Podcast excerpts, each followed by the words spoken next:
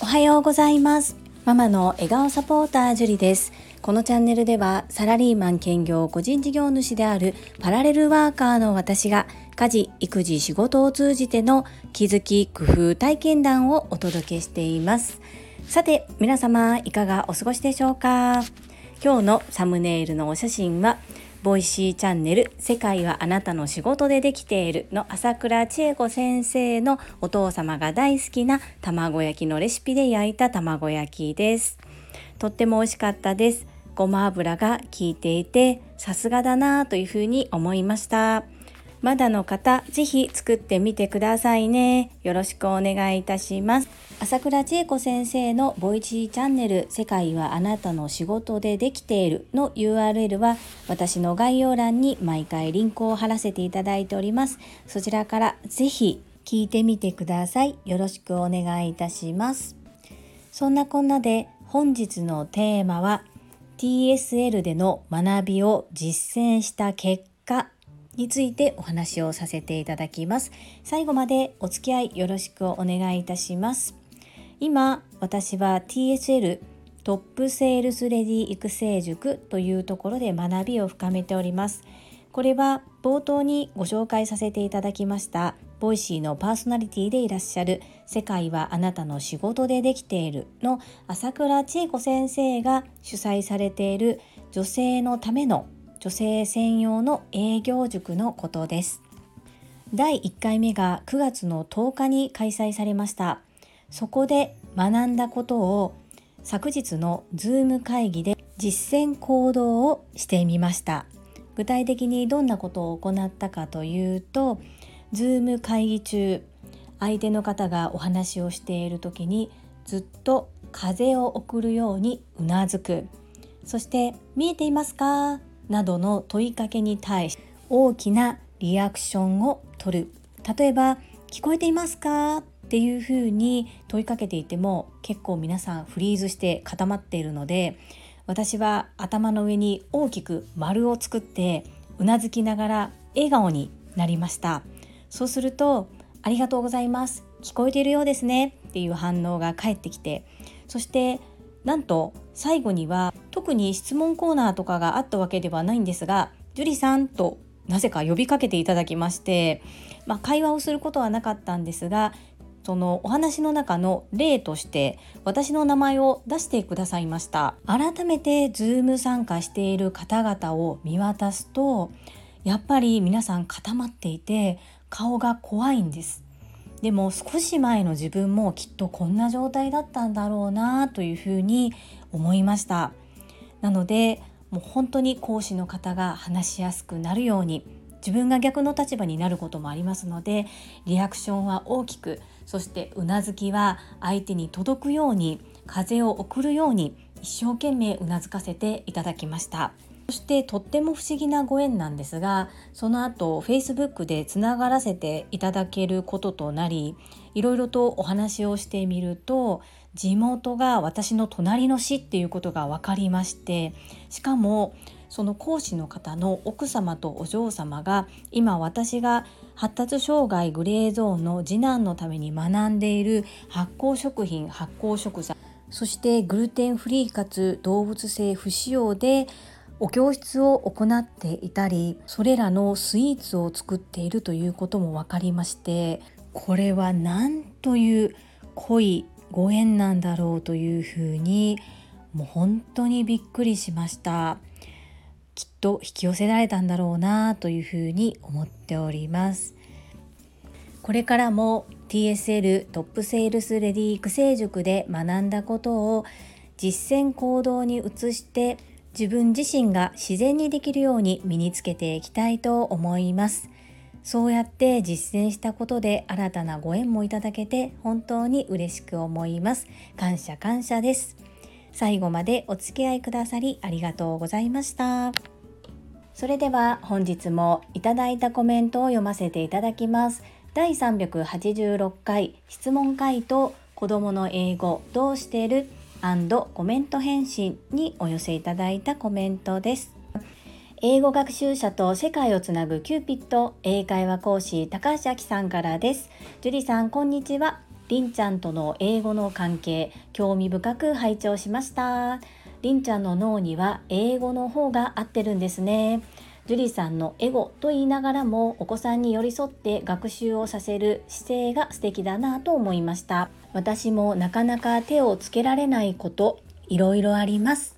今まさに英語の自己紹介動画をブラッシュアップすべく学んでいる講座があるのですがそこで手をつけられないものへの対処方法も教えてくれたので試してみようと思っています。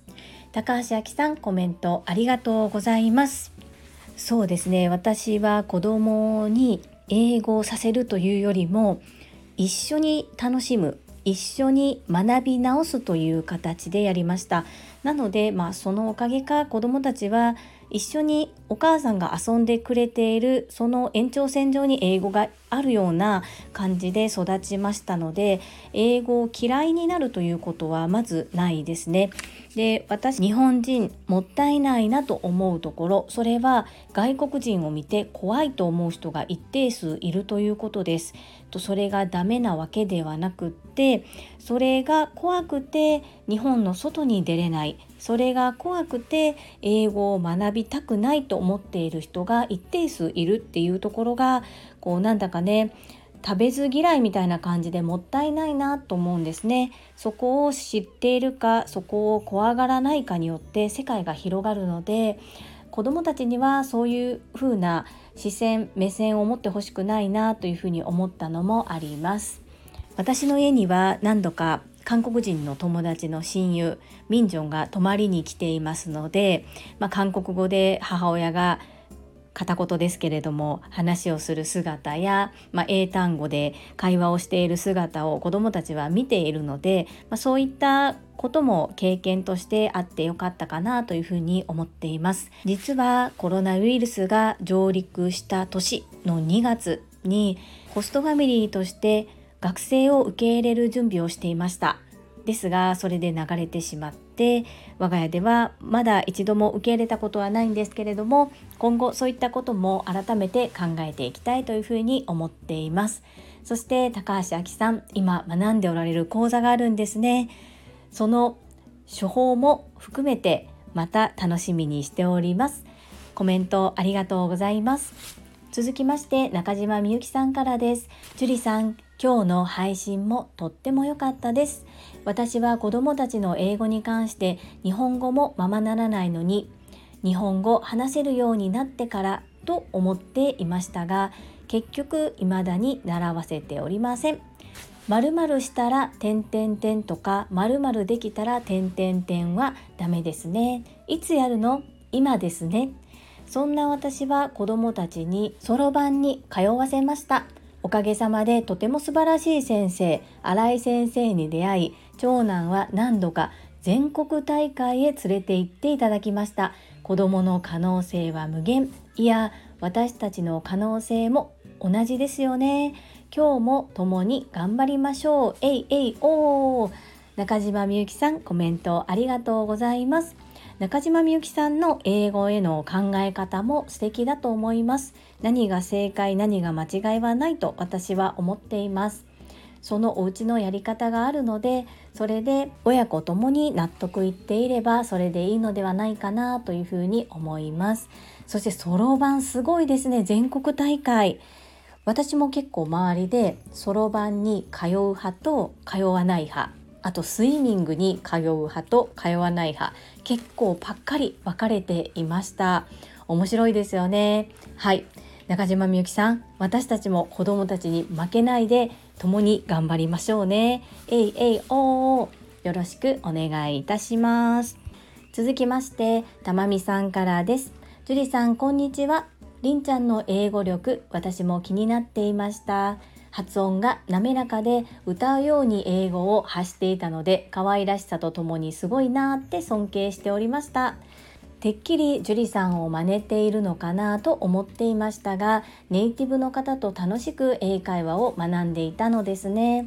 私もまた英会話にチャレンジしたいと思います。それと韓国語も頑張ります。たまみさんコメントありがとうございます。私の英語は発音が悪くてよく長男に直されます。直されて言い直すんですけどやっぱり違うみたいで何度も何度も注意されます。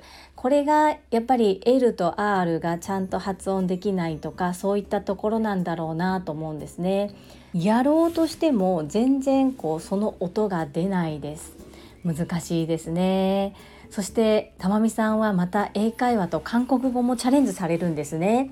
ぜひまたどんな風にチャレンジされたのか教えていただけると嬉しいです。よろしくお願いいたします。本日もたくさんのいいねやコメントをいただきまして本当にありがとうございます。感謝しておりますし本当に励みになっております。ありがとうございます。最後に一つお知らせをさせてください。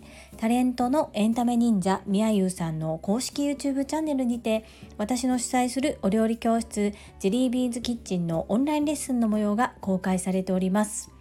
動画は約10分程度で事業紹介、自己紹介もご覧いただける内容となっております。概要欄にリンクを貼らせていただきますので、ぜひご覧くださいませ。それではまた明日お会いしましょう。素敵な一日をお過ごしください。ママの笑顔サポータージュリーでした。